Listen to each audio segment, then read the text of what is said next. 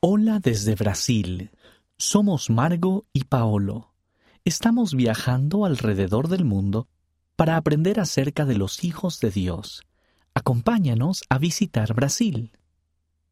Dentro de poco habrá 11 templos en Brasil. En la página A10 puedes leer sobre el primer viaje de un niño brasileño al templo.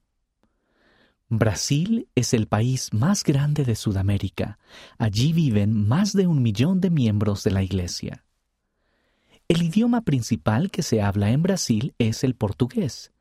Tenemos el libro de Mormón en portugués.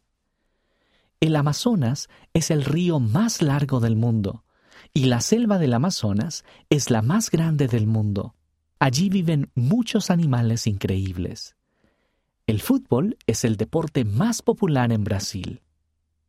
Hay una estatua enorme de Jesucristo sobre una montaña cerca de la ciudad de Río de Janeiro. Conoce a algunos amigos de Brasil. Me gusta ir a la iglesia con mi hermanita y mi familia. Siento el amor del Salvador cuando estoy con mi familia en la reunión sacramental.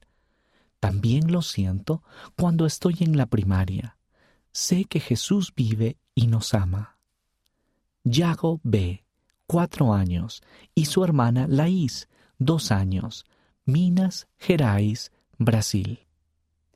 Antes de mi bautismo tenía miedo de ahogarme porque no sabía nadar. Mi padre dijo que podía confiar en que Jesús estaría conmigo. Después de eso sentí gran valentía y sabía que no estaba sola.